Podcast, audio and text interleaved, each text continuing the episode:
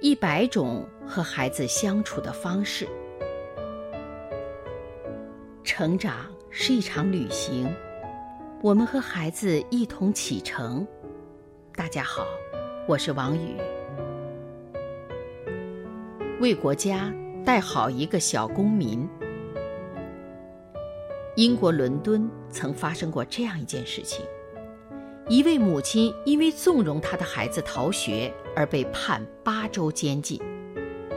因为依照英国的法律，如果学生身体健康，学校和家长必须要保证学生的出勤率是百分之百，否则就触犯了法律。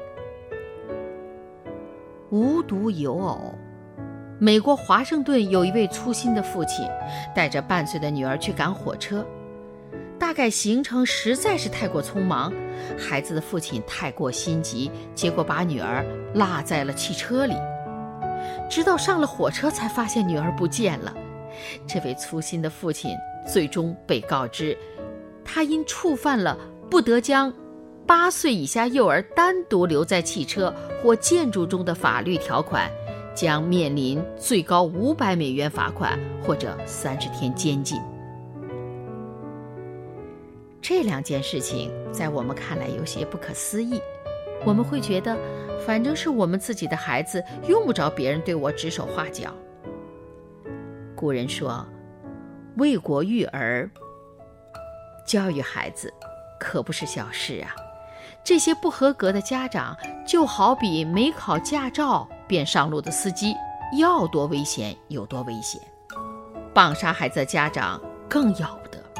他们一味地娇宠自己的孩子，不由分说地剥夺了他们劳动的权利、受挫的权利，顶在头上怕歪了，含在嘴里怕化了。殊不知，他们是在全力为国家的未来打造一件易碎品。伦敦的一位校长意味深长地说：“我们的教育，就是为国家的未来提供燃料。”每个有社会责任感的成人都需要常常这样提醒自己：不要让孩子在蕴蓄能量的过程中无端受阻。